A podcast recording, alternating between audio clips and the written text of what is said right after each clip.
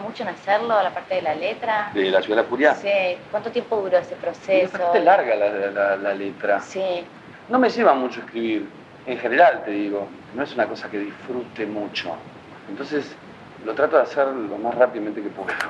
Hola, soy Maitena Boitis. Esta es la historia detrás de cada canción, un audiolibro que surge de Antología del Rock Argentino, La historia detrás de cada canción, editado en 2007, donde recopilé más de 120 historias de temas de 50 bandas y solistas. En el capítulo de hoy, Gustavo Cerati, en La ciudad de la furia. La Ciudad de la Furia era una canción, que obviamente no se llamaba así, era una canción que yo le hice a una chica cuando me dejó. No me acuerdo ni cómo se llamaba esa canción, pero era básicamente una canción que yo le grabé en un cassette y se la mandé así como para que llorara y, y volviera. ¿Qué edad tenías más o menos? 17, por ahí. ¿Qué pasó? El riff básico, eh, armónico, el-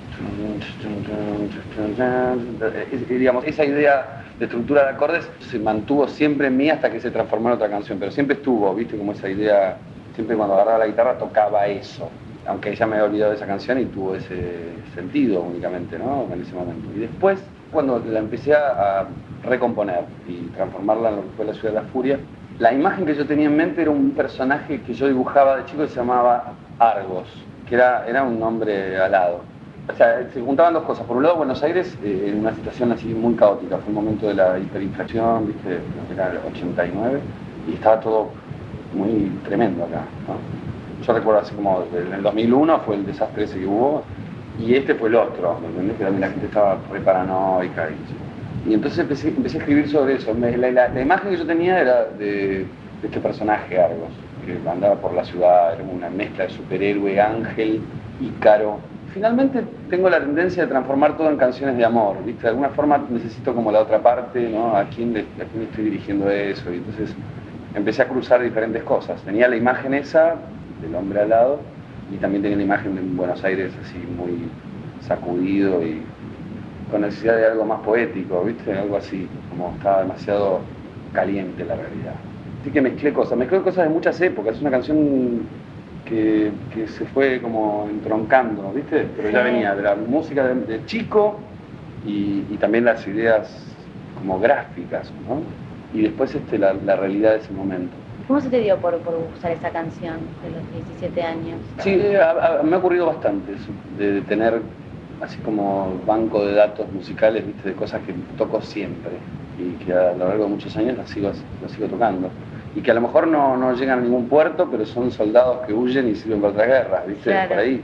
Yo sé que hay algo ahí que está bueno desarrollar, pero a lo mejor no es el momento. yo- me ha pasado con muchas canciones. Gustavo Adrián Cerati Clark nace el 11 de agosto de 1960 en Buenos Aires. Lidera Soda Stereo, banda que marca un antes y un después en la música popular de Latinoamérica. Luego se dedica a su carrera solista. En 18 años de recorrido edita más de 15 discos y participa en más de 45 álbumes. Fallece el 4 de septiembre de 2014. Compositor lúcido y visionario. Cantante sobresaliente. Uno de los mejores guitarristas de América Latina. De talento extraordinario. Seductor y carismático. Un hombre distinguido. Un artista inigualable. ¿Te acuerdas dónde fue ese momento donde escribías la canción? Siempre escribo las letras en casa y termino algunas, muchas en el estudio, donde estoy grabando y sobre el final, bueno, haciendo las voces.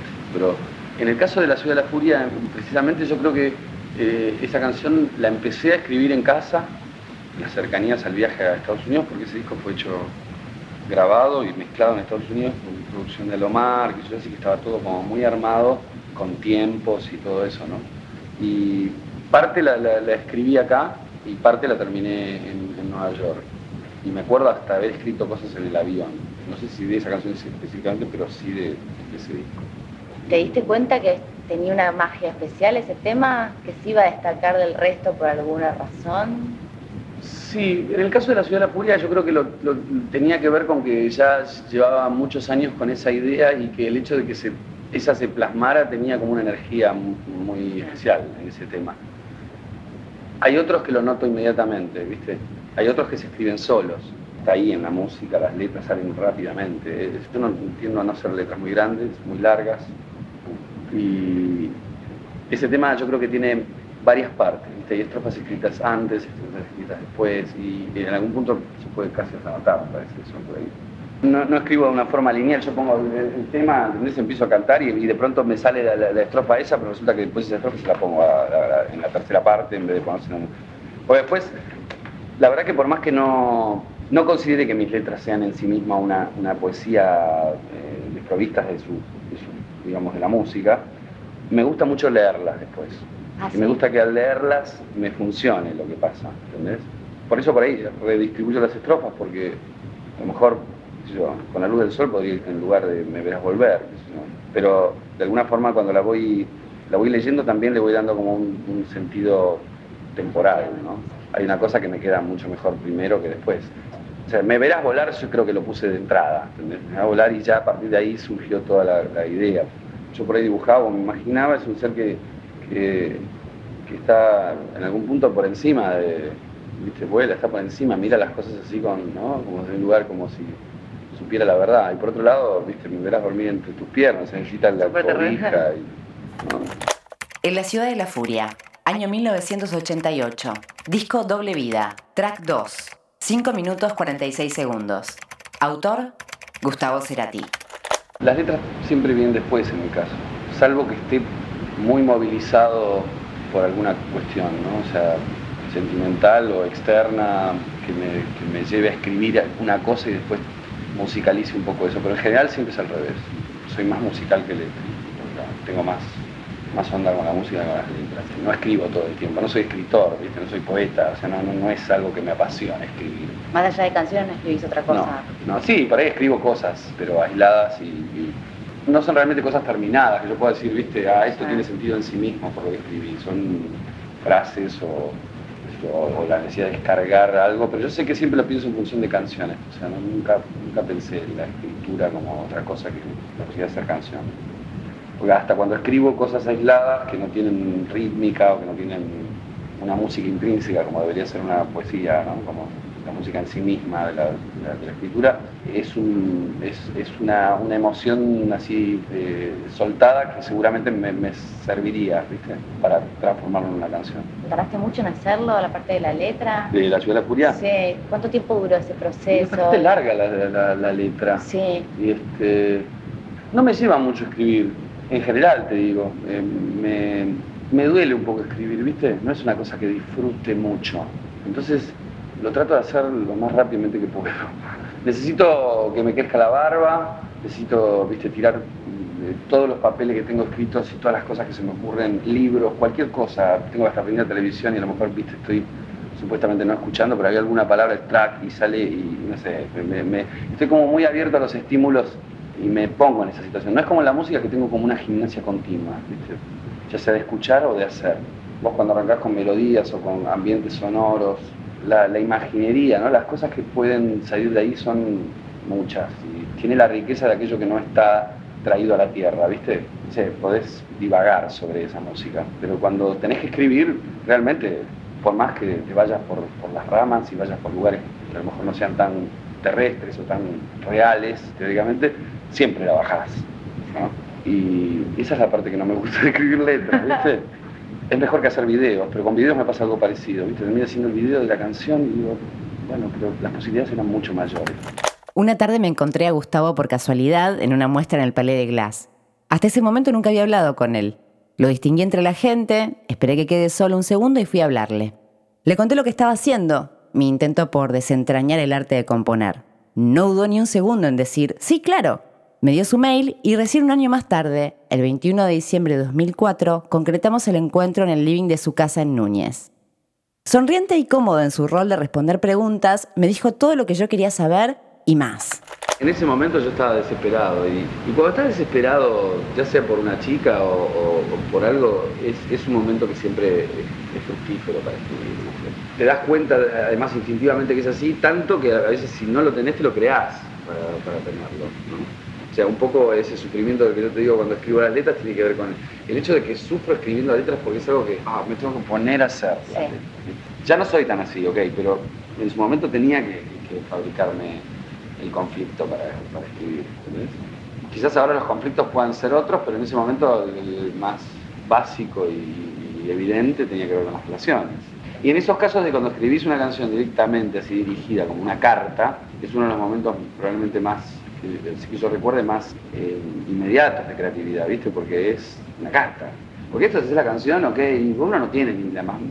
Sabe, está haciendo bien en el grupo, está escuchando a la gente, sabes que eso puede tener una la verdad que en el momento cuando estás escribiendo yo no pienso en nada de eso, no pienso a veces en nadie, ni siquiera hay alguien realmente figurado, aunque la canción sea de amor o de pecho, de lo que sea, la, imagen del otro no es una imagen dibujada, ¿viste? real. Son pocos los casos que le escribo algo realmente a alguien de verdad. Son muy pocos los casos. A veces mezclo pasado con, cosas que me pasaron antes y que las traslado hacia ahora para fabricarme el, conflicto o la, o la, o la sensación porque siento que no estoy demasiado rico de experiencias como para tener tanto de qué escribir. En algunos casos es desgranar lo que está pasando, es el último disco medio es así, y en otros casos tenés que fabricarte personajes, me, pongo en un personaje.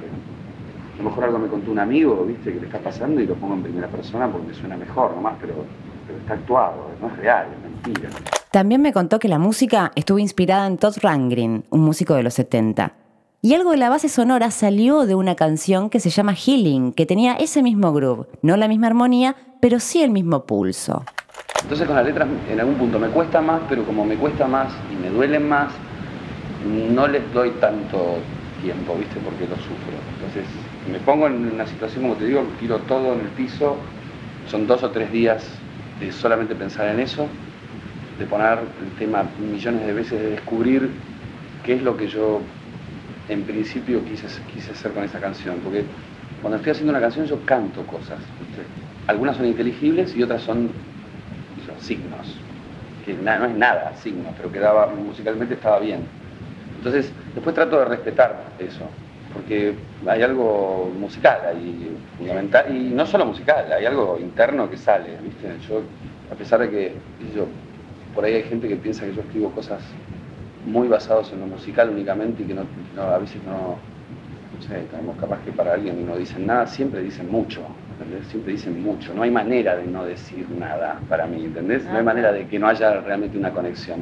Después, este, obviamente corrijo, corrijo cuando empiezo a cantar y cuando voy al estudio y ya grabo la canción, por ahí me doy cuenta que, quiero decir otra cosa y la cambio y este, no está cerrado hasta que está grabado del todo. Esta fue la historia detrás de En la ciudad de la furia, en la voz de Gustavo Cerati. Mi nombre es Maitena Boitis y me encontrás en Instagram como maitena.aboitis. Me acompañan Puchi Montivero en producción, Bruno Dulbeco de Bruma Podcast en edición. Presenta Limbo Music. Gracias por habernos acompañado. Nos encontramos en el próximo episodio de La historia detrás de cada canción. Quiero retomar lo que hablabas al principio a una chica cuando tenías 17 años, te diste ese cassette, ¿te acordás? ¿Surtió efecto? Sí, un trabajo bien, hecho, surte efecto. ¿Cómo? Cuando empecé este podcast, el arte de componer era un misterio para mí. Todavía hoy sigue siéndolo.